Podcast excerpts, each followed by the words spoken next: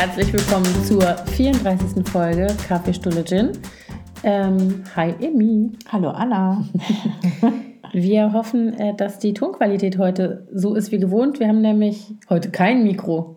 Nee, wir machen das jetzt direkt mit dem Mikro aus dem Laptop, weil wir hier kleine technische Engpässe hatten. Ja, oder Schusseligkeitsengpässe, so kann man es auch nennen. Ich habe nämlich das Mikro und das Adapter an der Ostsee im Ferienhaus stehen lassen. Da steht's gut. Und obwohl ich dann losgefahren bin und mein Mikro geholt habe, wurde der fehlende Adapter dann leider erst im zweiten Schritt bemerkt. Also machen wir das jetzt so. Ja, also, ne? Wir hoffen, die Qualität ist okay. Wir haben das getestet und für gut befunden. Gut genug auf jeden Fall. Ja, genau.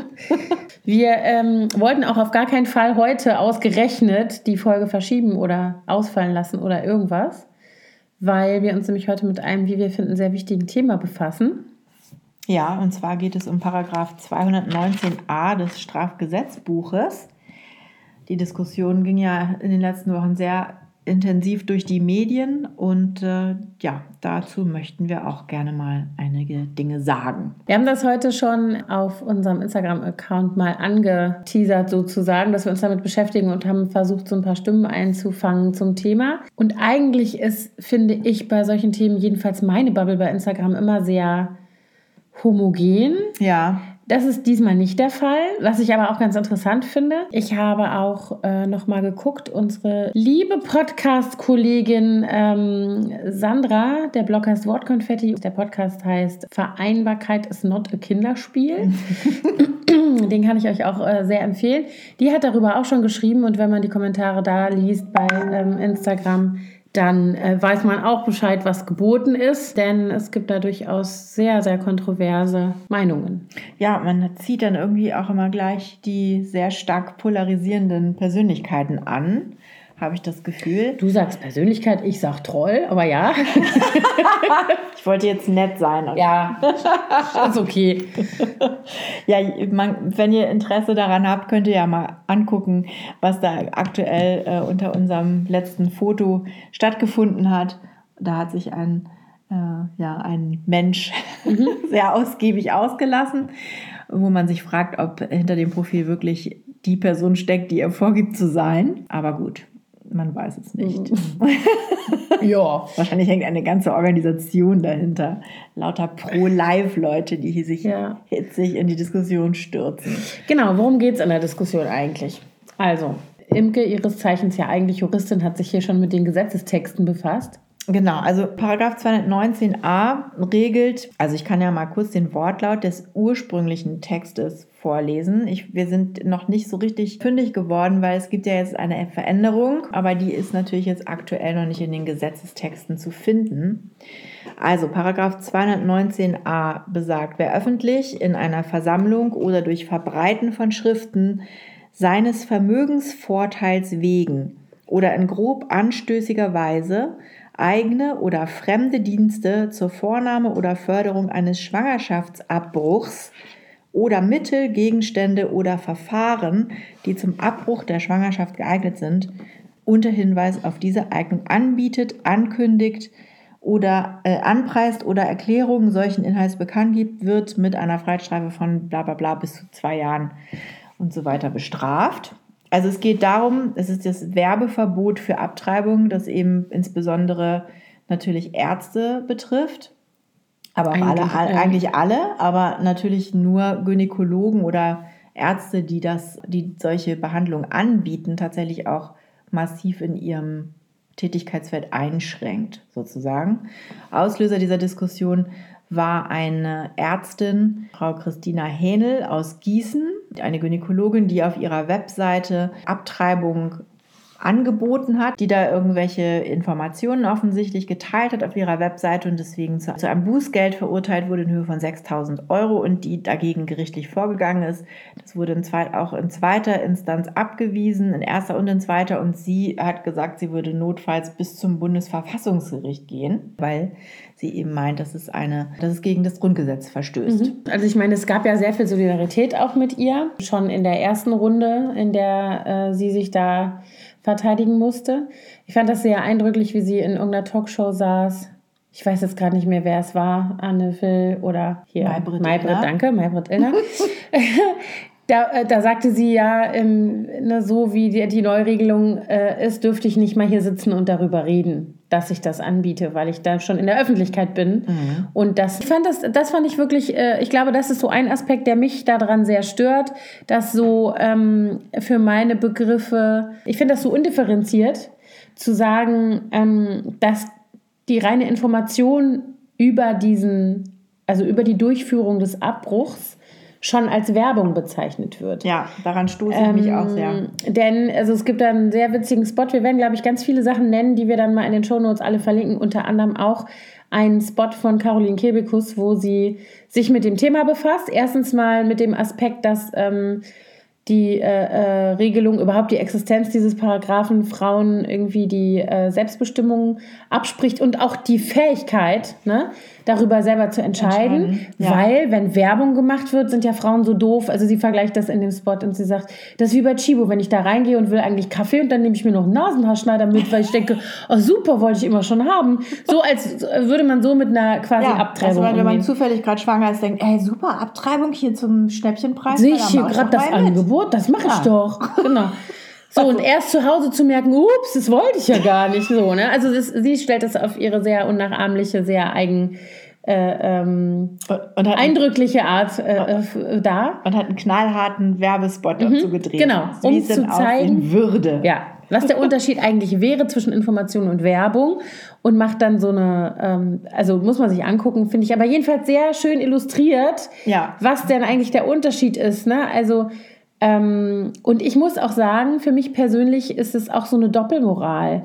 Also so dieses, dafür darf man nicht werben. Da werden auch gleich Ärzten, wird abgesprochen, dass sie neutral und irgendwie äh, äh, objektiv aufklären könnten. Es gibt, ja, es gibt ja sowieso schon eine Regelung. Es gibt ja eine Regelung, dass man sowieso nur bis zur 12., also eine sogenannte Fristenregelung und auch eine Indikationsregelung in der Kombination die, ähm, die ja sowieso nicht erlaubt, dass man irgendwie munter abtreiben kann, wie man lustig Na eben, ist. Das genau. geht ja sowieso nicht. Also es ist ja Quatsch. Das schreibt ja der Paragraph 218a vor.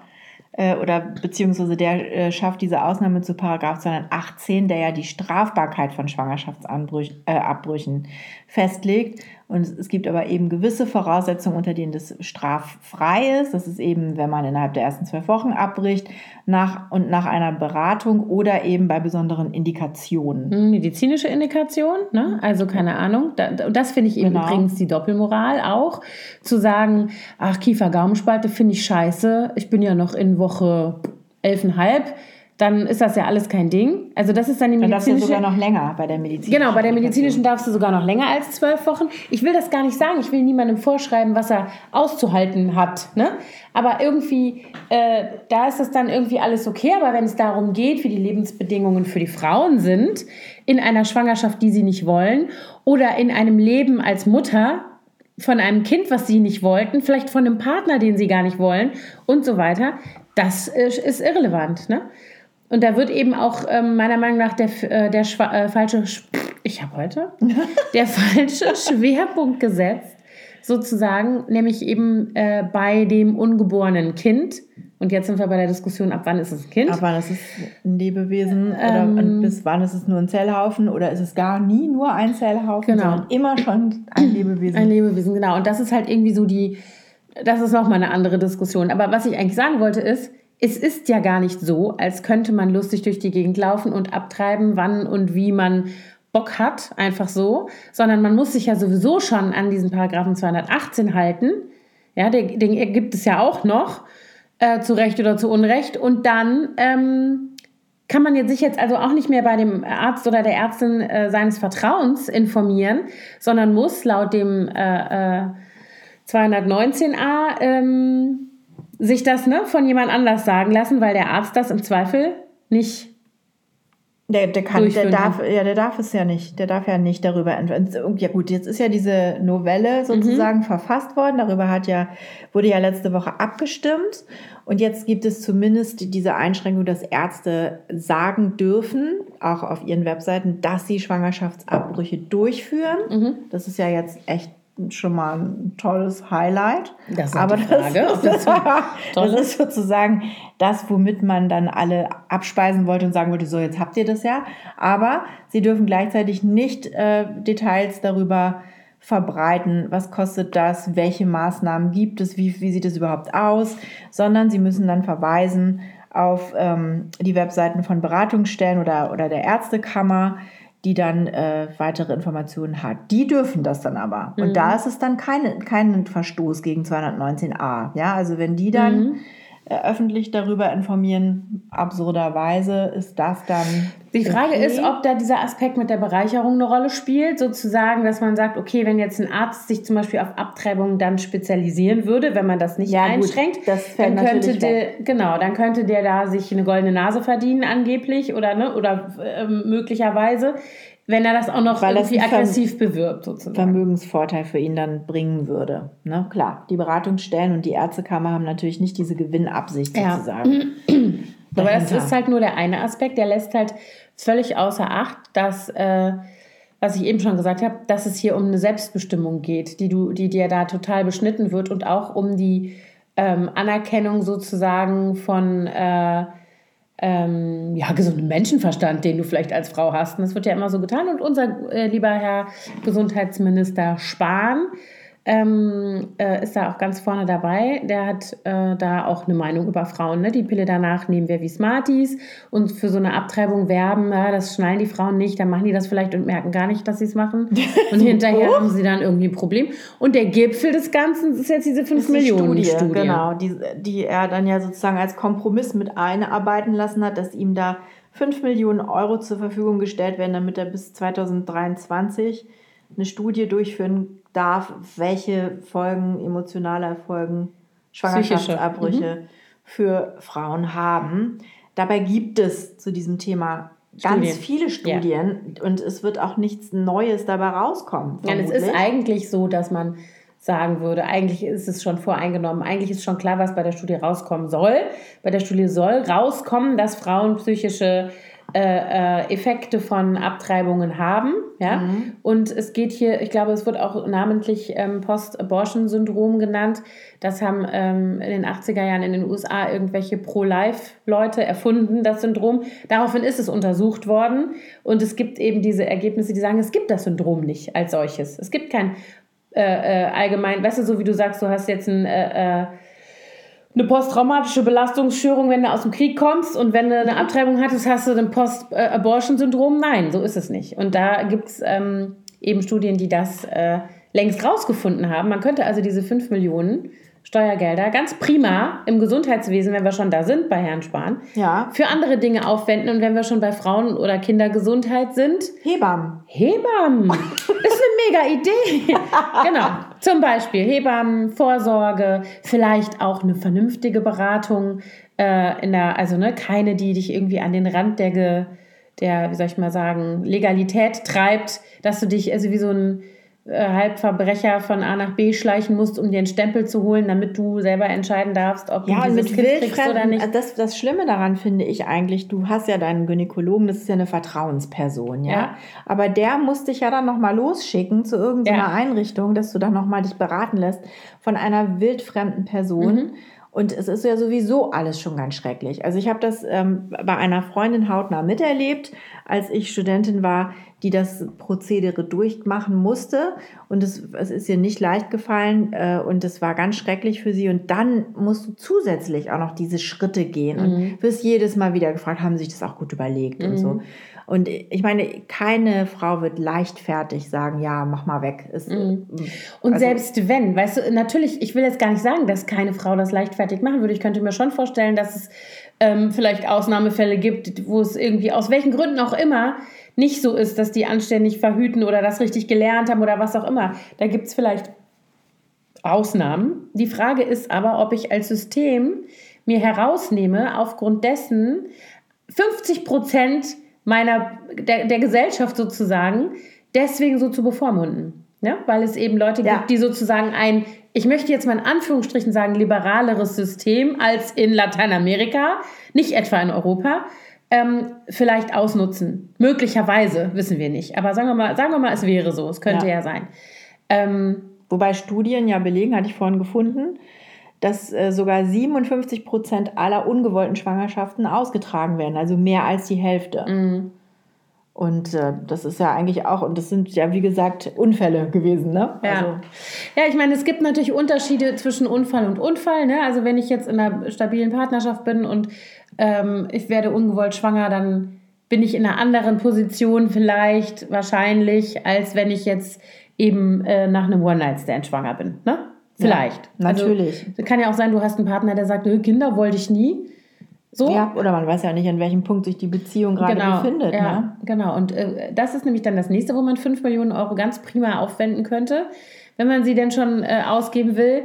Äh, nämlich zum Beispiel tatsächlich für äh, die sozusagen, wie sind denn die Bedingungen für alleinerziehende Mütter? Wie Mhm. sind denn die Möglichkeiten? Wie ist denn das Steuersystem? Also, es gibt so viele Und Themen. das Absurde ist ja, dass sie, dass viele Menschen, so wie auch zum Beispiel dieser eine, der da kommentiert hat bei uns, immer noch der Meinung sind, dass es der Staat da super alles Ja. äh, im Griff hat und die perfekt äh, versorgt sind.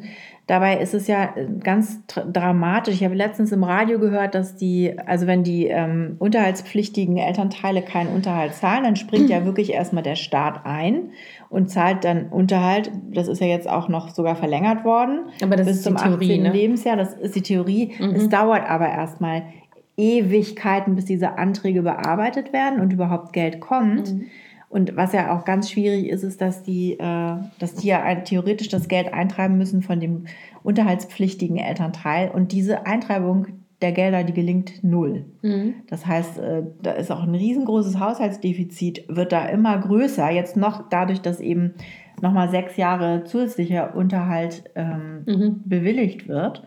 Und da muss man sich natürlich auch fragen, was sind das eigentlich alles für unterhaltspflichtige Elternteile, die sich da nicht in die Warte, Pflicht nehmen lass lassen. mich mal ganz kurz wetten. Mh, Väter. Ich glaube auch. Ähm, also zu dem Thema kann ich nur empfehlen, lest mal den Blog von Mama arbeitet. Genau, Das und, und auch, da gibt es doch auch diese Trolls, ne? Da gibt es doch Ja, auch ja, diese. da gibt es solche Maskulinisten, Maskulinisten, Hm, auch immer. die, äh, die auf die losgehen. Ja, das ist eine sehr taffe und tapfere Bloggerkollegin im Elternbereich, die Christine Finke, die sich mit dem Thema aus eigener Perspektive, aber auch eben darüber hinaus schon lange sehr intensiv beschäftigt und darüber schreibt. Und was sie an Gegenwind aushalten muss, äh, wahrscheinlich aus übrigens derselben Ecke, aus der jetzt die, Die Abtreibungsgegner genau kommen. kommen. Ne? Also die, die Frauen sollen bitte alle schwanger werden, die sollen auch diese Kinder alle bekommen, weil das ist ja alles Leben, was auf die Welt gebracht werden muss. Aber hinterher drum kümmern sollen sie sich bitte ja, und alleine. wenn sie so blöd sind, schwanger zu werden, dann müssen sie Genau. auch so sehen, ne? Und wenn- wenn sie so ja blöd sind- unterjubeln Ja. auch, die, die, Ja. den Männern, die Kinder. und wenn sie so blöd sind, alleinerziehend zu sein, das ist man ja auch eben. selber schuld. Dann hätten sie den Mann mal ein Ja. bisschen besser behandeln sollen. Genau, natürlich. Ja, so ist es doch. Also das ist wirklich, es ist echt perfide. Das wenn man, ist also, ekelhaft. Was sich da für Sümpfe und Abgründe auftun, das will man eigentlich gar nicht wissen. Dann zweifelt man wirklich an der männlichen Menschheit. Mhm. Und das sind aber wirklich auch so Sachen, also diese, diese Idee davon, dass jedes Leben, das hat also hier die äh, Sandra von, von Wortkonfetti ganz interessant in ihrem Post auf Instagram nochmal geschrieben, ähm, dass also jedes Leben, was entsteht, immer besser ist, wenn es kommt, sozusagen. Und egal, was der Preis ist für die, die schon da sind. Ne?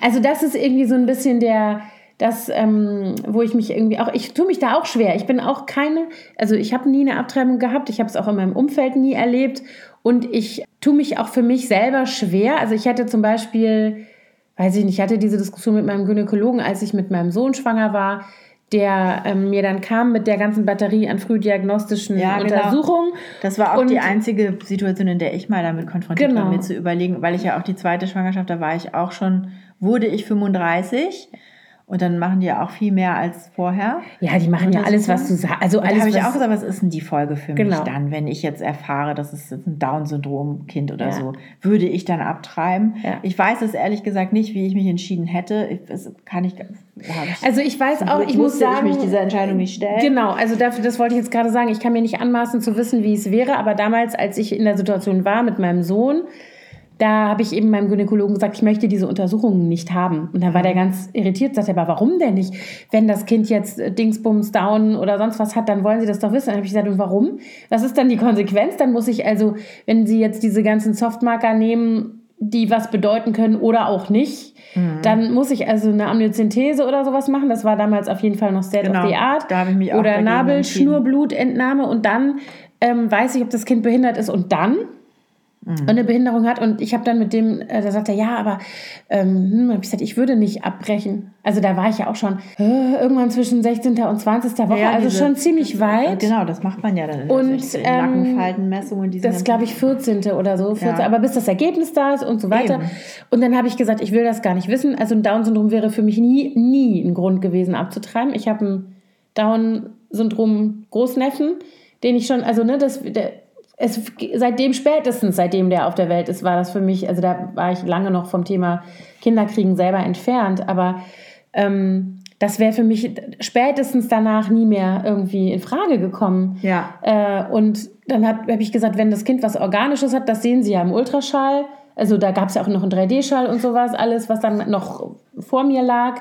Dann müssen Sie mir das sagen, keine Ahnung, wenn das nur eine Niere hat oder einen schweren Herzfehler oder sofort nach der Geburt operiert werden muss, sowas muss man wissen. Genau. Aber ob der jetzt irgendwie nur vier Finger hat oder ist mir egal. Das brauche ich nicht zu wissen. Und das dann rieche ich mich nur auf und dann hat er gesagt, ja, aber hm, also der hat das alles mitgemacht, muss ich sagen, aber der hat das nicht verstanden. Und dann habe ich gesagt, ähm, ich habe eine dreijährige Tochter, wenn die morgen vor einem Bus läuft und ist danach schwer behindert, dann binde ich die auch nicht an der Autobahnraststätte an, nur weil die nicht mehr richtig oh, ist. Ja, aber ist doch wahr. Ja, so, natürlich. das war für mich auch, also um, um ne, lange Rede, gar keinen Sinn ich kann mir nicht vorstellen, dass ich mich damit jemals leicht getan hätte.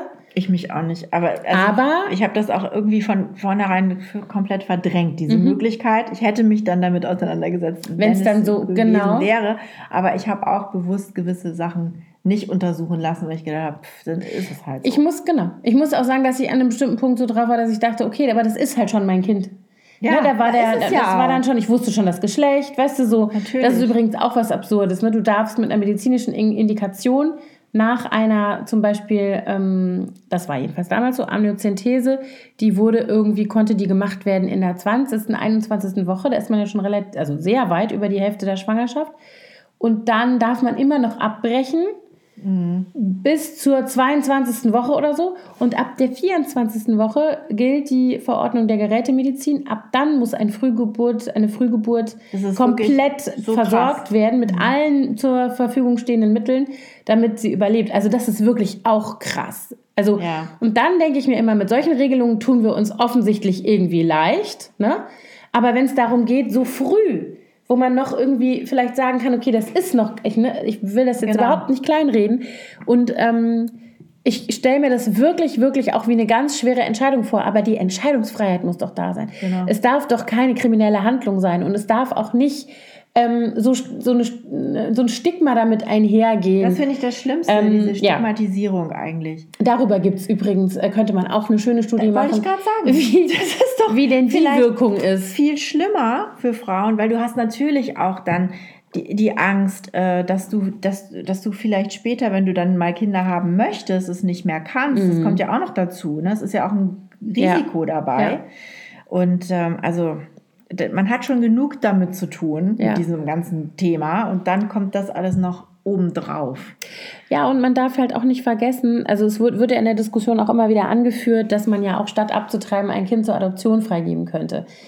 Eine Schwangerschaft zu durchlaufen, wissen wir beide sehr ich gut. Ich würde gerne mal eine Studie sehen, was das mit Müttern macht, wenn die ja. ihre Kinder abgeben. Ja, das würde ich, das gibt es bestimmt, kann man bestimmt mal nachgucken. Hat ja. nicht Herr Spahn finanziert, aber ja. Nee. Ähm, Wer hat da noch eine Million über ja, für so eine Studie?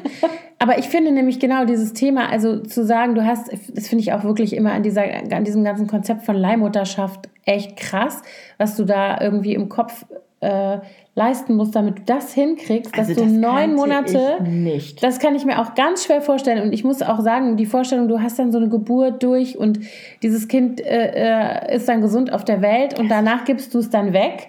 Und du wirst doch dein Leben lang rumlaufen und daran denken und dir immer, also ich kann mir das auch nicht vorstellen. Und ich glaube, dass das zum Beispiel was ist, also das ist ja nicht nur was, was dich körperlich für immer verändert, eine Schwangerschaft. Du weißt nie, was bei einer Schwangerschaft alles passieren kann. Das kann man überhaupt nicht äh, ähm, ermessen vorher, ja, ja, was das bedeutet körperlich. Das krass, sich so einem Risiko und auszusetzen. seelisch auch. Ja. ja. davor hätte ich sogar noch mehr Angst, glaube ich, ja. als vor den körperlichen Risiken. Ja. Ja. Aber ich, das habe ich dir ja eben erzählt, äh, zum Beispiel in ähm, El Salvador, in dem Land meines Vaters. Da ist es bis heute so, dass ähm, Schwangerschaftsabbrüche äh, komplett unter Strafe stehen.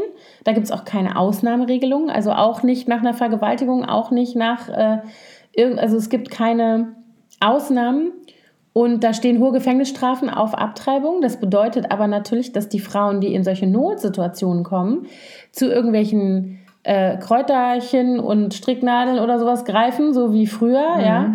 Und ähm, dadurch steht da inzwischen jede Frau, die eine Fehlgeburt hat, unter dem Verdacht, diese Fehlgeburt bewusst herbeigeführt zu haben. Fürchterlich. Und ähm, das ist ganz schlimm. Da wandern Frauen ins Gefängnis nach Fehlgeburten, weil dann angeblich äh, festgestellt wird, dass das ein Abtreibungsversuch gewesen sei. Und das, das es dann. Ne? Wie wird das, wird, wer muss, also es wird nicht nur auf Antrag verfolgt, sondern es ist wirklich. Ich glaube, dass das in den Kliniken, ja klar, wenn das eine Straftat ist, also wenn Abtreibung eine Straftat ist, dann musst du wahrscheinlich jede Fehlgeburt untersuchen. Davon gehe ich wahrscheinlich, aus. Wahrscheinlich, ja. Dass das so ist.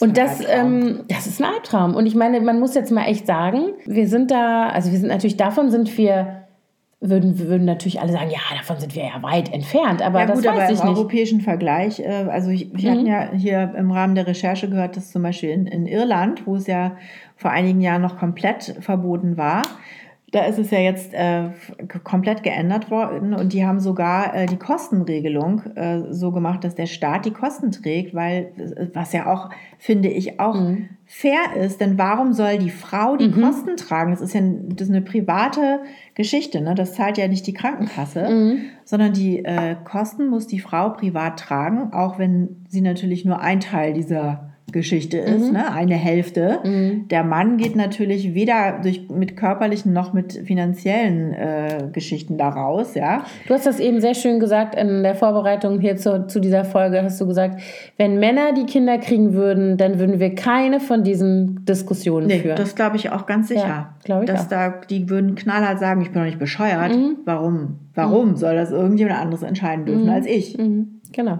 Also, und ich finde das auch wirklich, das wird jetzt immer so, äh, das kommt ja auch immer als Argument in diesen, ähm, in diesen Diskussionen. Es hat sehr wohl was mit Gleichberechtigung zu tun. Es hat sehr wohl was mit auch mit gleichen Chancen zu tun. Dadurch, dass du, wenn du schwanger bist äh, ne, und weißt zum Beispiel auch nicht, wie dich das körperlich einschränkt, hast du und bist auf dem Arbeitsmarkt dann schon mal irgendwie gebrandmarkt, weil du theoretisch schwanger werden kannst und geschweige denn du wirst es. Ich muss mir nur anhören, was meine Schwester erzählt von äh, von ihrer Assistenzzeit, wie da mit schwanger äh, gewordenen jungen Kolleginnen umgegangen wird und so weiter.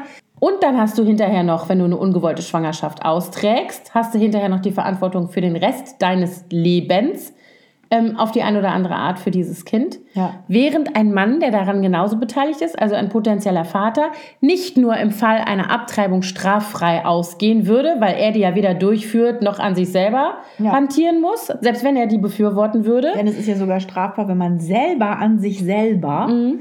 Außerhalb dieser gesetzlichen Geschichten einen Schwangerschaftsabbruch durchführt. Es ist zwar genau. geringeres Strafmaß, als wenn man das jemand anderen machen lässt, aber sogar wenn eine Frau an sich selbst herumfummelt sozusagen, ist das strafbar. Mhm. Und ähm, genau, was ich sagen wollte, der Mann geht natürlich straffrei aus, der Vater, mhm. ne? auch wenn er sagt, na komm, lass doch mal wegmachen. Und im Zweifel ist er hinterher noch nicht mal irgendwie in der Verantwortung, weil er zum Beispiel sagt, ey, wollte ich nicht, tö. Und theoretisch, ja, ja, theoretisch kann man die, ist ja unterhaltspflichtig, aber ich kenne so viele Beispiele von Männern, die sich auf die absurdeste Art und Weise aus der finanziellen äh, Verantwortung ziehen, geschweige denn aus der Sorgepflicht für ihre ja. Kinder, ja. Wenn ich das jetzt gerade wieder irgendwie gehört von, äh, von Bekannten, der irgendwie seinen zweiten Frühling hat und äh, aus der Familie davon flattert, bitteschön, ja, das kann immer alles sein, aber du musst dich doch gefälligst noch um deine Kinder kümmern. Und zwar nicht nur indem du da Unterhalt Unterhalt zahlst, sondern indem du da gefälligst 50 Prozent deiner Lebenszeit weiterhin mit diesen Kindern verbringst weiterhin? und sich da. Ja, okay. okay das ja. hat er mit Sicherheit vorher. Point taken, ja. Aber das ist das, was ich meine. Das ist in doppelter Hinsicht ungerecht. Und dann sitzen ja jetzt also auch noch Männer, die entscheiden über solche äh, äh, Gesetzesnovellen ähm, oder eben auch nicht. Ne? Ja.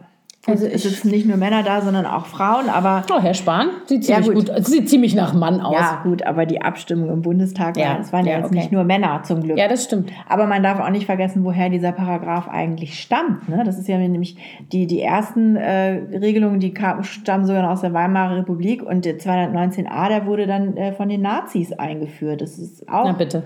Ne, das ist aus den 30er Jahren. Mhm. Und das ist sowas von überholt. Und diese, diese kleine Änderung, die ist auch wirklich nicht, macht jetzt den Kohl auch nicht fett. Mhm. Also es ist, das ist Augenwischerei. Es ist auf jeden Fall besser als vorher, aber es ist noch lange nicht ausreichend. Nein, was heißt auch besser als vorher? Ne? Das ist ja wirklich so eine äh, geringfügige Änderung. Ja. Ähm, die, ich glaube, darüber können noch nicht mal Ärztinnen und Ärzte glücklich sein, die das jetzt betrifft in erster Linie. Ne? mit dem Werbeverbot. Also, ich finde es wirklich. Man müsste in diesem Rahmen einfach auch das Wort Werbung nochmal äh, mhm. äh, irgendwie anders definieren. Na gut, ähm, ich wollte jetzt, irgendwas ist mir gerade noch durch den Kopf gegangen, das habe ich jetzt leider vergessen. In diesem ähm, Herzigen. Dann denk mal drüber nach. Ich sage in der Zwischenzeit mal, dass die Kollegin Nike von This is Jane Wayne von dem Blog eine Petition gestartet hat mit dem schönen ha Hashtag Was für ein Spahn ähm, bei change.org, die verlinken wir hier auch nochmal. Da kann man, wenn man auf den Link geht, zusehen, wie die Unterschriften hochgehen. Ich glaube, wir waren, als wir eben geguckt haben, war es irgendwas um die 75.000 Unterschriften. Und die wendet sich eben gegen die sozusagen Verschwendung von 5 Millionen Steuergeldern für eine Studie, deren Ergebnis bereits vorliegt. Sozusagen. Was für ein Sparen oder? Was für ein Sparen? Nee, 5 Millionen Sparen ist der eine Hashtag und der andere genau. Hashtag ist was für ein Sparen. Ich gucke gerade mal, ob ich es hier finde. Wie auch immer, wir verlinken das gleich nochmal. Ja, genau, also wir, wir verlinken das, dann könnt ihr ja selber gucken, wie genau. gerade der aktuelle Stand ist.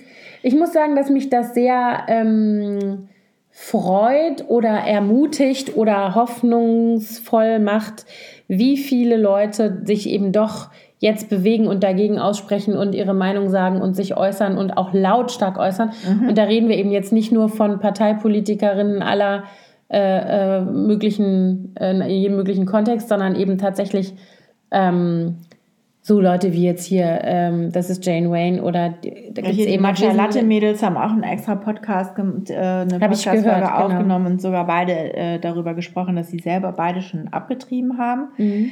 Sehr mutig. Also im Moment sind wir bei 73.000. So, nicht 75.000 ist das Ziel. Das nächste ne? Ziel sind 75, ja. aber das vorhin, als wir hier drauf waren, da ratterte das hoch. Jetzt ist gerade Pause. Die Leute machen gerade ein Mittagsschläfchen scheinbar. ja, also jedenfalls gibt es sehr viele, auch junge Frauen, die mhm. in den Medien aktiv sind, die sich zu Wort gemeldet haben mhm. und äh, auch diese Kampagne von der Nike unterstützen. Nike van Dinter von This is Jane Wayne. Mhm. Und das finde ich auch sehr schön, dass da mal so ein bisschen Bewegung in die ganze Sache kommt. Ja, und dass man eben auch tatsächlich irgendwie mal feststellt, dass wir hier nicht irgendwie wie die Schafe sitzen und sagen, ja, ja, unser Herr Gesundheitsminister, der wird schon wissen, was gut ist. so, weißt du? Das ist ja ein Mann, der weiß ja alles. Das ist übrigens tatsächlich irgendwie eine, ähm, da gibt es einen sehr interessanten äh, Text über, den verlinken wir auch bei Edition F von der ähm, äh, Theresa Bücker, der äh, Chefredakteurin, darüber, ähm, wie interessant sich sozusagen die Weltsicht von Herrn Spahn nicht weiterentwickelt hat, seit er sich äh, als schwuler Mann für seine eigenen Rechte eingesetzt hat, erfolgreich und sich da auch sozusagen, ähm, oder anders gesagt, er da sozusagen Nutznießer ist einer gesamtgesellschaftlichen Entwicklung, ne, die eben dafür sorgt, dass da Gleichberechtigung und sowas alles ist, was super ist. Mhm. Bin sehr dafür schon immer gewesen. Aber wenn es ihn halt selbst nicht betrifft, dann ja, und dann ist egal, dann kann das bitte alles so bleiben wie in den 30er Jahren. Als schwuler Mann betrifft es ihn ja nun wirklich gar nicht, weil Doppelt er nicht. weder eine, eine ungewollte Schwangerschaft befürchten muss, mhm. noch jemals selber schwanger werden kann. Also, mhm. also genau. er kann sie weder auslösen noch selber bekommen, sozusagen. Ja, genau. Ne? Also. Ja, und das ist übrigens auch noch so ein Punkt. Es gibt im Gesundheitssystem gerade in dem Kontext so viele Mängel und Probleme. Es gibt einen Pflegenotstand, es gibt ähm, äh, überfüllte Kreissäle seit Jahren und das ist eine Situation, die sich zuspitzt. Wir kennen ja selber, gibt, haben ja Freunde, ja. die abgewiesen wurden in den Wehen in mhm. Krankenhäusern in Berlin, weil die Kreissäle zu voll In mehreren waren. Krankenhäusern, auch nicht nur in einem. Ja. Ne? Also das sind ja, das ist ja unfassbar. Ja. dass es heutzutage überhaupt möglich ist. Genau, und da gehen wir, die Entwicklung äh, hat sich ja zugespitzt. Meine jüngste Tochter wird jetzt zehn. In den letzten zehn Jahren hat sich das so zugespitzt, dass das ja immer äh, eine realere Situation wird für alle Frauen, die überhaupt schwanger werden. Wenn du irgendwo auf dem platten Land bist, hast du gleich ganz Pech. Dann kannst du froh sein, wenn's, äh, wenn du mit einem Pastor irgendwo bist, der vielleicht noch beten kann, wenn du in die Wehen kommst. ja. Weil es gibt nämlich keine Hebammen mehr und es gibt auch keine Kreissäle mehr und es gibt auch keine Rettungswagen mehr, die rechtzeitig kommen können. Also da haben wir in der Stadt noch Glück. Aber wenn du irgendwo auf dem platten Land abgemalt bist, kann er halt schon mal irgendwie, keine Ahnung, wo der gerade ist, der eine, der dann dafür so einen Landstrich zuständig ist, ja. da können wir mal 5 Millionen investieren in alle diese Bereiche. Ach, das wäre natürlich nur ein Tropfen auf den heißen Stein. Ja, aber, aber besser, besser, als, als nichts. Genau. Statt für eine schwachsinnige Studie, deren, die total biased ist, ja, und äh, deren Ergebnis äh, schon vorliegt. Ja. Tatsächlich. Ja, also das sind so diese Dinge, die mich da total aufregen. Ich möchte noch eine Petition unterschreiben. Lass uns nochmal welche raussuchen. Ja. Ich verlinke euch alles, was wir in diesem Zusammenhang finden.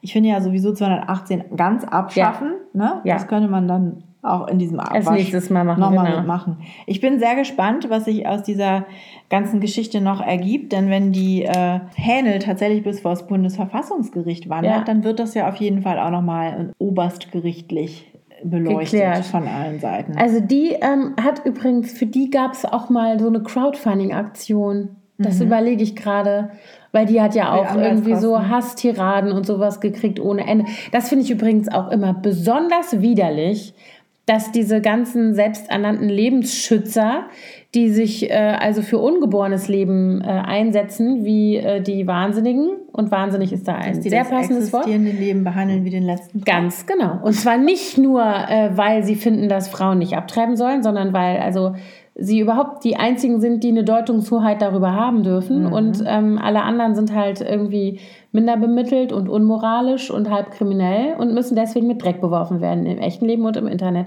Und das ist überhaupt widerlich. Und wenn wir uns das angucken, wie das in den USA ist, und du guckst dir an, was diese Pro-Life-Bewegung da und diese Abtreibungsgegner Ach, mit ihrem, mit ihrem evangelikalen Wahnsinn, den die da äh, haben. Immer mit ihren Plakaten wedelnd vor, vor den, den Abtreibungskliniken stehen und äh, dass ja sogar irgendwie diese Bestrebungen gibt, überhaupt zum Beispiel die Antibabypille zu verbieten und sowas alles dann graut mir davor, was wir hier für Tendenzen haben, die mit sowas wie mit, dem, mit dieser scheiß Studie auch noch gefüttert werden. Ja. Und das ist einfach was, das kann man, nicht, kann man auch nicht einfach so äh, passieren lassen, ohne wenigstens was dazu zu sagen. Also ich sehe unsere Töchter vor mir eines Tages, die sagen, warum habt ihr denn damals nichts dagegen gesagt? Genau, das ist nämlich auch so genau, das wollte ich nämlich vorhin noch sagen. Äh, diese Diskussion, die oder diese innere, diesen Konflikt sich äh, austragen zu müssen, ob man abtreibt oder nicht. Das ist ja auch was, was uns als Mütter von Töchtern irgendwann eventuell mal betreffen kann. Ne? Mhm. Und äh, wo, wobei ich natürlich zu meiner Tochter immer sagen würde, du musst es entscheiden. Ich will dich da nicht beeinflussen. Wir, egal was du entscheidest, wir sind für dich da und stehen. Ich würde mhm. auch ein Baby nehmen, ja, also sogar gerne. nein, nein, nein, jetzt noch nicht. So, hoffentlich hat das deine Tochter nicht gehört oder hält sich gerade die Ohren zu. Nein, aber ich, ne, das ist für uns ja nicht nur für uns als Frauen interessant, sondern vor allen Dingen auch für uns als Mütter von, von Mädchen, ja. die irgendwann in diese Situation geraten können. Und ähm, ja, das ist mir auch noch deswegen ein besonders wichtiges Anliegen. Und ich finde auch, dass, also in dem Zusammenhang möchte ich auch noch mal irgendwie kurz über die Pille danach sprechen. Ich habe meine Kampagne begleitet auf dem Blog. Ich verlinke euch den Post hier auch nochmal. ähm, wo es darum ging, dass eben die Pille danach äh, äh, rezeptfrei erhältlich ist und was die eigentlich macht und was sie eigentlich nicht macht. Das ist auch so, eine, so ein Mythos, der von so Pro-Life-Leuten befeuert wird, dass es eine Abtreibungspille sei. Es ist keine Abtreibungspille. Ich habe das jetzt extra nochmal nachgelesen eben, sondern die Pille danach muss man direkt nach dem verunglückten Geschlechtsverkehr sozusagen oder nicht verhüteten nehmen innerhalb von 24 Stunden dann verschiebt sie den Eisprung um fünf Tage. Das bedeutet, dass sie nichts zerstört, was schon da ist und sich eingenistet hat, sondern dass sie die Einnistung an sich verhindert. Das bedeutet, ein Spermium unterwegs zur Eizelle kann nirgends ankommen, weil kommt kein Schiff. Das heißt, ne? kein Leben wird da abgetötet. Da wird kein Leben abgetötet, sondern da wird einfach nur verhindert, dass sich was einnistet. So. Auch da sprechen wir nicht äh, von, von Leben töten, also noch äh, überhaupt gar nicht. Ja? Also die Diskussion macht sich da nicht mal auf an der Stelle. Und ich möchte das auch nochmal sagen, allen, allen Müttern, die da draußen sind mit Teenager-Töchtern, informiert euch darüber und informiert auch eure Töchter darüber, dass es diese Pille danach gibt. Denn es Und- gibt nur ein kleines Zeitfenster, Ganz in dem genau, man die noch in nehmen dem man kann. die nehmen muss und ähm, äh, in dem auch übrigens äh, nicht die Eltern dabei sein müssen. Also du kannst auch ab 16, soweit ich da richtig informiert bin, in die Apotheke gehen und kannst Genau, musst dich dann da kurz beraten lassen, aber du musst nicht mit deinen Eltern in die Apotheke gehen oder zu einem Gynäkologen. Das heißt, wenn das samstags nachts um vier passiert, hast du kein Problem äh, bis sonntagsabends oder bis montagsmorgens, bis der Arzt wieder aufmacht, sondern kannst Mhm. ähm, dir in der Apotheke tatsächlich diese Pille danach äh, besorgen und kannst die nehmen und dann passiert nichts. Es passiert gar nicht erst was. Ne? Es wird nicht eine Schwangerschaft abgebrochen, sondern es wird gar keine entstehen gelassen, Ja. Und ist ähm, aber auch erst seit 2015 ja, so. genau. Ne? Vorher musste man sich die verschreiben lassen. Ich kann mich gut erinnern. Ich habe die nämlich mal genommen im Alter von 16. Ja? Ja, das war nicht schön. Aber die war damals auch, das war noch eine andere Dosierung und die Das war, war eine ziemliche Keule. Das war ne? eine super Keule. Ich, eine Freundin von mir hat die auch mal genommen, das weiß ich noch, der ging es richtig schlecht danach. Mhm, Mir ging es auch nicht so gut. Oh. Aber gut, also ich, ich wusste, dass es die gibt. Ich war darüber informiert. Ich habe hab damals, äh, war das so ein blöder, ne, zwei doofe Teenager und ein Kondom. Das war nicht so eine gute Idee. Und ähm, dann habe ich äh, damals meine Mutter angerufen und gesagt, die brauchen die Pille danach. Also die gab es halt, ich wusste, dass es die gibt und ähm, dann habe ich sie auch genommen und äh, ja, war jetzt nicht so eine schöne Erfahrung, aber es ist auf jeden Fall besser als zu warten, bis was passiert ist. Das ist das, was ich sagen wollte. Wir sind auch als Eltern in der Verantwortung und das sehe ich dann durchaus auch. Natürlich müssen wir verhüten. Also übrigens nicht nur die Frauen, sondern auch die Männer. Ich werde auch meinem Sohn sagen, dass es die Pille danach gibt und Ja. dem sagen, pass auf, falls dir das jemals passiert, es gibt die und dann macht ihr das und das. Ja. Oder ruf mich an. Genau, das möchte ich auch nochmal deutlich machen, dass natürlich das Wichtigste ist eine gute Verhütung. Ja. Äh, gerade bei Jugendlichen und Teenagern, nicht nur um einer ungewollten Schwangerschaft vorzubeugen, sondern auch Mhm. um irgendwelchen Krankheiten, die sich da ja munter weiter verbreiten können, vorzubeugen. Und da braucht man auch gar nicht über HIV zu reden. Pfeifersches Drüsenfieber ist auch scheiße. Ja. Obwohl, das kriegt man ja auch schon vom Das kriegt man Knutschen. vom Knutschen, Genau. sagen, die Kusskrankheit. Aber ähm, klar, also das wird ja auch immer von, von, äh, ähm, von Leuten in der Diskussion sozusagen angeführt, ja, man muss ja verhüten, als ob alle Frauen, die jetzt ungewollt schwanger wären, nicht verhütet hätten. Das ist so lächerlich. Es gibt so viele ähm, Situationen, in denen Verhütungsmittel nicht ich- funktionieren. Ich habe ne? auch, ich kenne alles. Ich habe eine Freundin, die ist trotz Spirale schwanger Ja. geworden.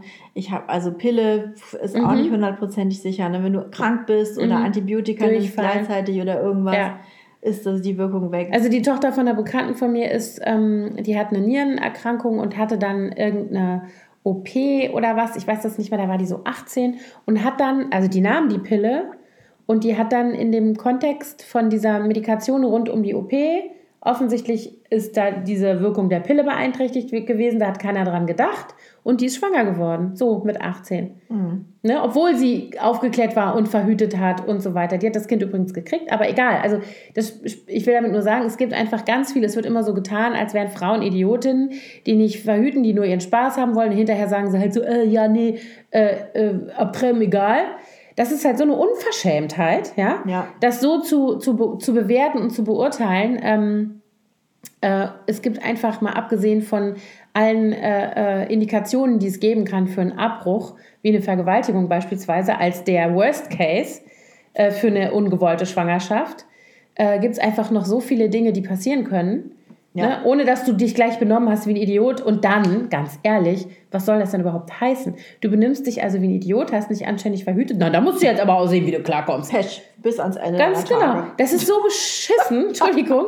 Das ist nur eine widerliche, Ja, es gehören eben immer zwei dazu. Ja, natürlich.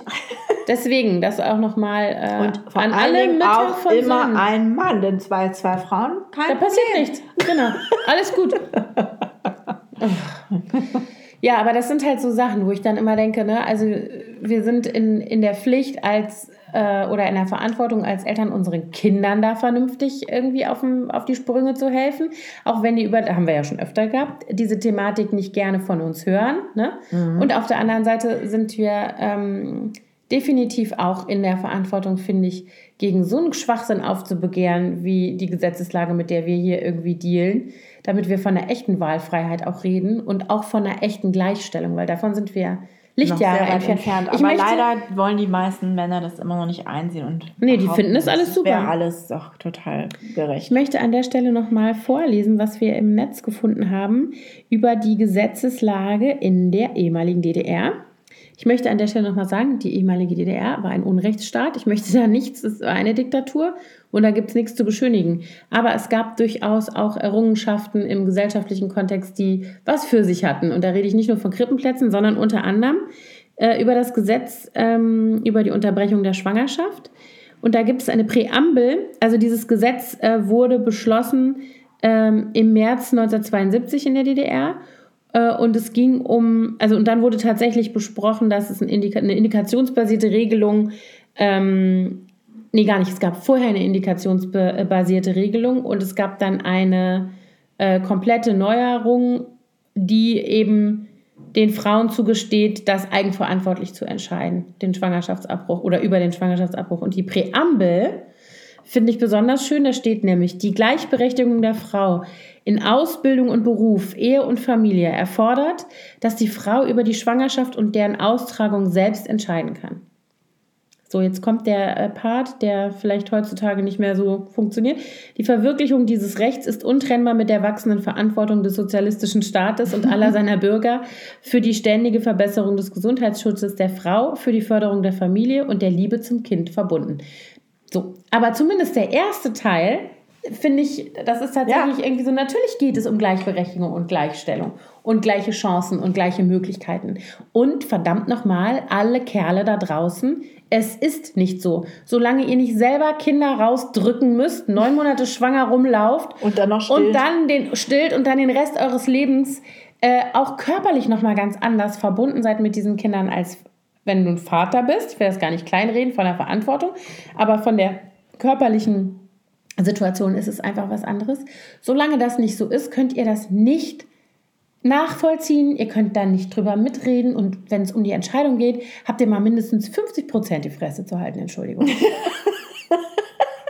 doch immer so böse. bisschen brass. Ja. Ja, aber äh, darauf, auf diese Regelung in der äh, DDR hatte uns übrigens eine unserer Instagram-Leserinnen Ja, genau. mit dem Namen Zwergwerk 2000 aufmerksam gemacht. Peggy, vielen Dank. Liebe Peggy.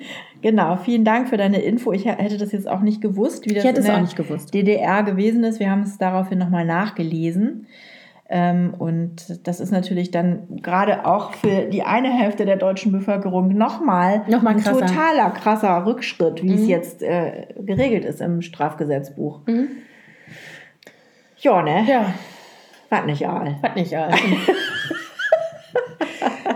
Also wir brauchen mehr Petitionen, wir brauchen mehr Krach, wir brauchen mehr, wir brauchen vielleicht auch noch mehr Debatte, Und mehr Freiheiten. mehr Freiheiten und wir brauchen die 5 Mehr Millionen. Selbstbestimmung. Wir brauchen die Vor 5 allen Dingen. Millionen woanders her sparen. Ja, dringendst.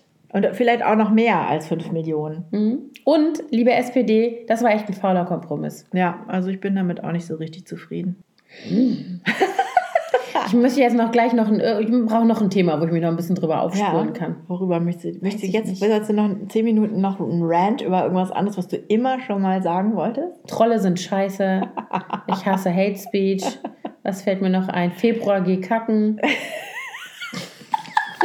Wieso, der Februar ist doch ganz Ja, der Februar nett. ist diesmal ganz okay. Das ist doch ganz, nee, du Global Warming. Glaub, ach ja, das darf man ja nicht. Man darf sich Nein, nicht mehr freuen, wenn draußen allen- Vögel zwitschern, weil das alles. Das ist übrigens, weißt du das zufällig? Wir sind jetzt zurückgefahren vom DAS und die ganzen Felder waren voll mit Reihern und allem, was so zurückkommt jetzt. Ja. Und dann sagte mein Mann, woher wissen die in Afrika, wann die losfliegen müssen? Das weiß ich auch nicht. Weil, wenn- da- dass die hier losfliegen, wenn es kalt wird, okay. Aber woher wissen die in Afrika, dass Ah, es hier wieder warm wärmer. wird? Ihr könnt- Ihr könnt los.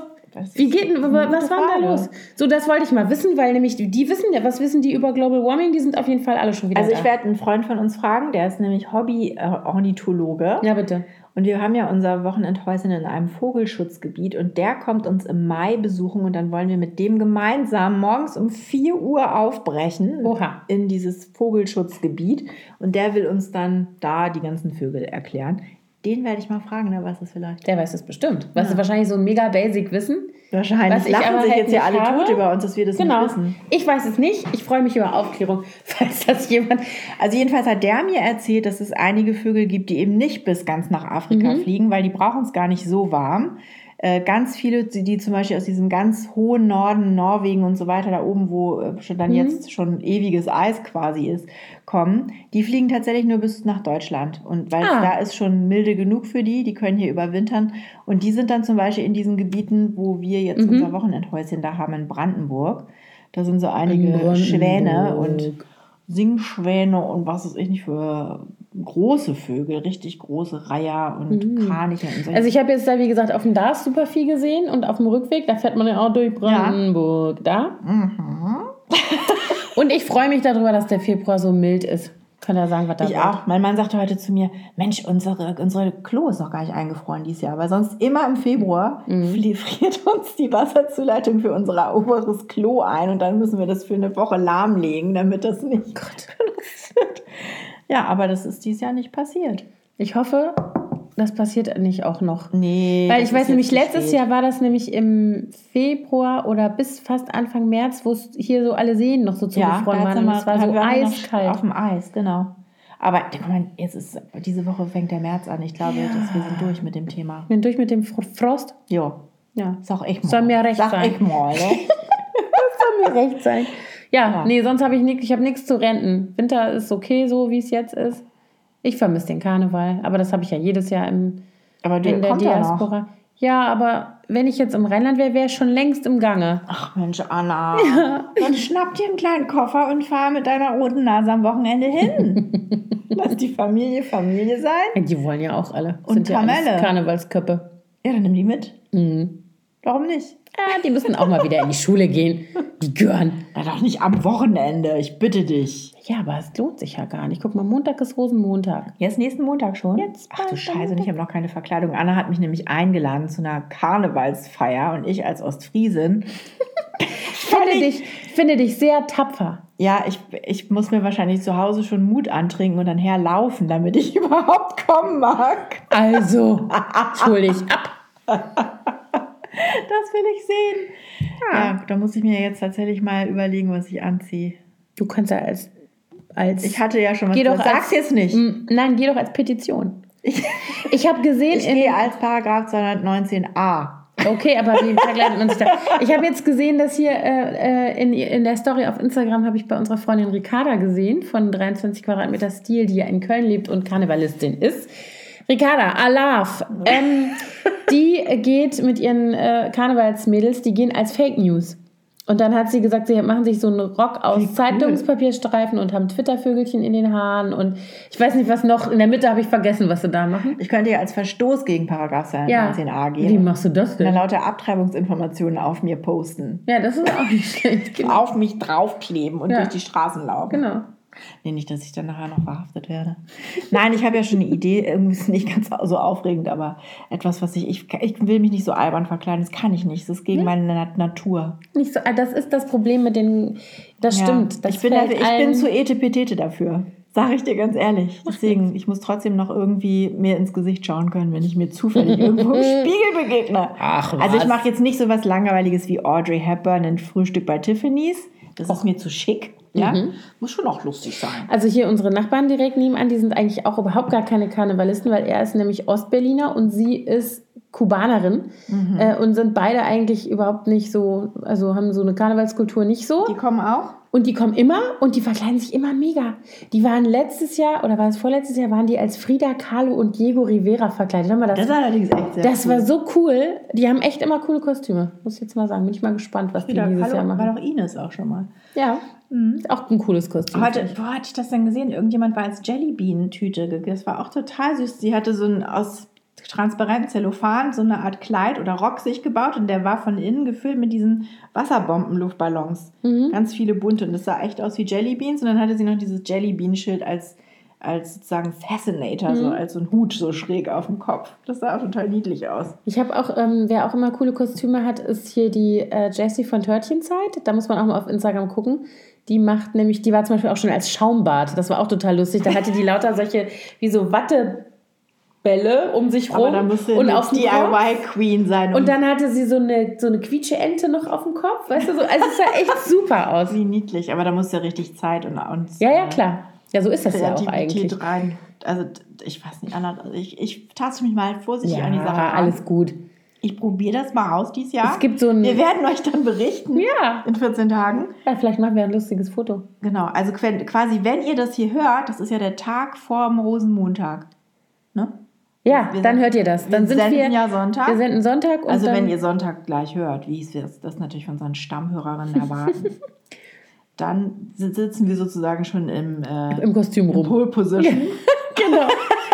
genau. Ich bin gespannt, ob ich meinen Mann noch überreden kann, mitzukommen, aber ich fürchte, der kneift. Schade. Schade, schade, schade. Ach, vielleicht fällt uns noch was ein, wie man den noch Schneide eine locken kann. Drohne auf den Kopf. Ja. Der geht als Drohne. Der geht als Drohne oder als Käsefondue. Kann man auch aufmachen. Macht sich so leere Raclette-Packungen dran oder diese, wie heißen diese Ofenkäse-Dinger. Und eine Fondue-Gabel im Ja, Haar. ja, zack, fertig. Kann jeder erkennen. Um, zwei von unseren lieben Nachbarn hier, die kamen, das sind nämlich auch beide Hamburger, die haben natürlich auch gar nichts damit am Hut, die kommen aber dann trotzdem immer brav und dann standen die mit ihren Cowboyhuten vor der Tür und dann habe ich gesagt, na Jungs, kommt ihr als Brokeback Mountain? das war, da habe ich den ganzen Abend Spaß gehabt mit dem Witz. ja, das geht natürlich auch immer. Brokeback Mountain. Gott, ja. ja, eigentlich könnte man ja auch mal von der Oscar-Verleihung sich vielleicht noch so ein bisschen inspirieren. Können wir das? doch mal kurz reden über Ja. die Oscar-Verleihung? Ich habe sie nicht gesehen. Ich habe nur äh, sozusagen die Nachlese in Social Media gesehen. Aber Ich ich, bin ja so verliebt in diese Serie Pose. Hast du Billy Porter gesehen in seiner Robe? Nein, ich habe habe eigentlich wirklich fast gar nichts gesehen. Ich habe nur dieses, diesen kleinen Song-Sing-Auftritt von Bradley Cooper Mhm. und Lady Gaga gesehen. Das habe ich auch kurz und gesehen. dann habe ich, was mich echt berührt hat, habe ich äh, Selma Hayek ich gesehen. Selma Blair. Äh, Blair. Habe ich auch gesehen. Hey, Gott, wie schrecklich. Sorry, Selma. Hatte ich auch gesehen. Oh, das, ich wusste das überhaupt nicht, dass sie MS hat. Ich hatte das gelesen und wieder vergessen. Und dann ist es mir wieder eingefallen, als ich sie auf dem roten Teppich gesehen habe mit dem Ja. Stock. Ne? Mhm. Aber ich fand es trotzdem einen mega coolen Auftritt. Sie sah auch super aus und hat auch, also fand ich auch toll, dass sie es gemacht hat. Aber die ist so instabil gewesen, ne? Ja, die sah so wirklich wackelig aus. und Mhm. oh, das, tut hat- einem ein bisschen weh, wenn man das sieht. Aber auf der anderen Seite finde ich, also ich fand schon cool, dass sie sich halt, also dass sie sich nicht versteckt. Die hätte ja jetzt auch irgendwie, also wegbleiben können oder keine Ahnung was, sondern dass Ja. sie damit rausgehen soll, ist halt jetzt so. Also weißt du, so das fand Ja, ich. finde ich auch. Also fand ich einfach warum auch richtig, nicht, genau. Wenn, sie, wenn Warum? sie sich dazu Ja. gesundheitlich, körperlich in der Lage Ja. fühlt, logisch, klar. fand finde ich schön, auch. dass sie dabei war. Fand ich auch, fand sie sehr toll aus und sie hat sehr, auch trotzdem, sie hat ja auch geweint, Mhm. aber trotzdem, ich fand es einfach mega Und gut ich und fand es aber, echt was ich und- total gut fand, ich hatte das gestern ähm, kurz gesehen bei, ähm, Gott, ich habe ja so ein schlechtes Namensgedächtnis. Es gibt eine im Rollstuhl sitzende äh, Bloggerin, die darüber an ihrer Mhm. Insta-Story auch äh, die kurz kommentiert hat. Und die sagte, sie als Behinderte fände, dass in Deutschland immer so ein beklommenes Schweigen käme, wenn sie Mhm. mit ihrer Behinderung oder andere Menschen mit Behinderung auftauchen. Und was sie so erfreulich fand, und das ist mir auch aufgefallen ist, als sie das gesehen hat, dass die Presse, die sie ja da Mhm. fotografiert hat, dass die alle so aufmunternd zugejubelt Mhm. haben. Und äh, sie meinte, in Deutschland wäre da sicherlich eher so ein, so ein betretenes Schweigen gewesen, so ein bisschen. Okay. Wobei ich, ich kann nicht sagen, ob das stimmt. Hm, weiß ich auch nicht, aber da fehlt einem einfach die Erfahrung, um das zu beurteilen, ne? Ja. Als nicht behinderter Mensch.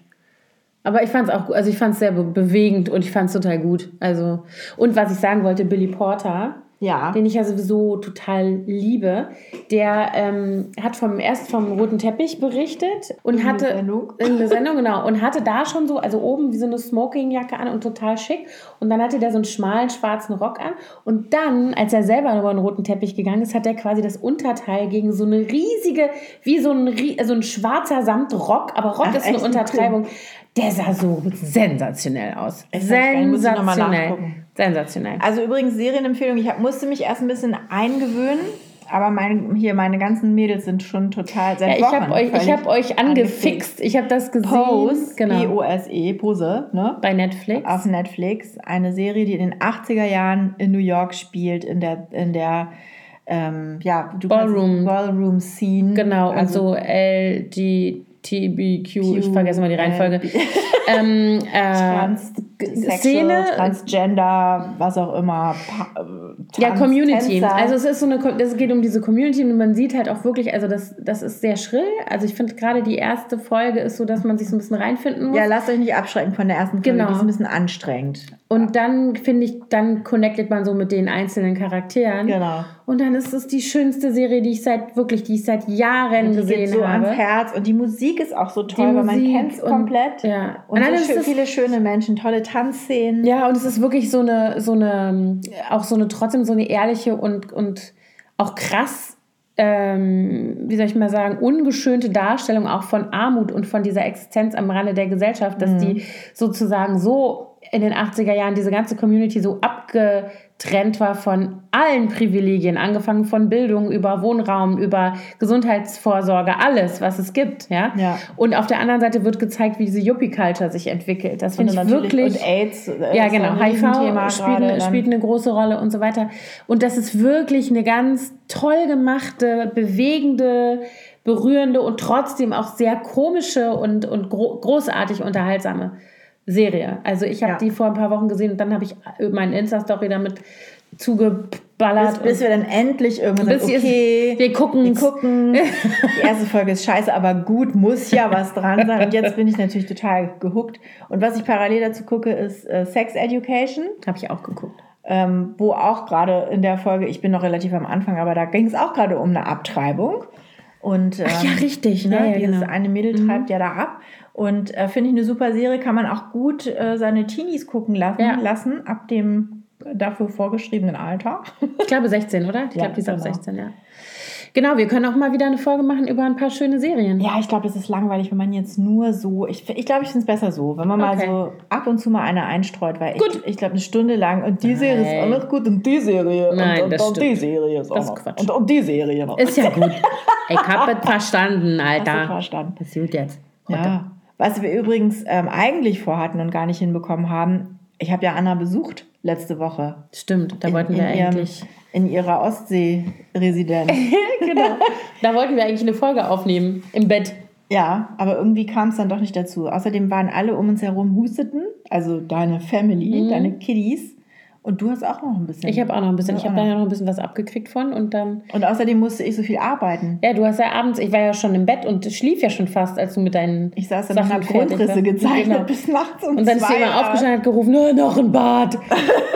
noch ein Bad, dann bin ich fertig. genau.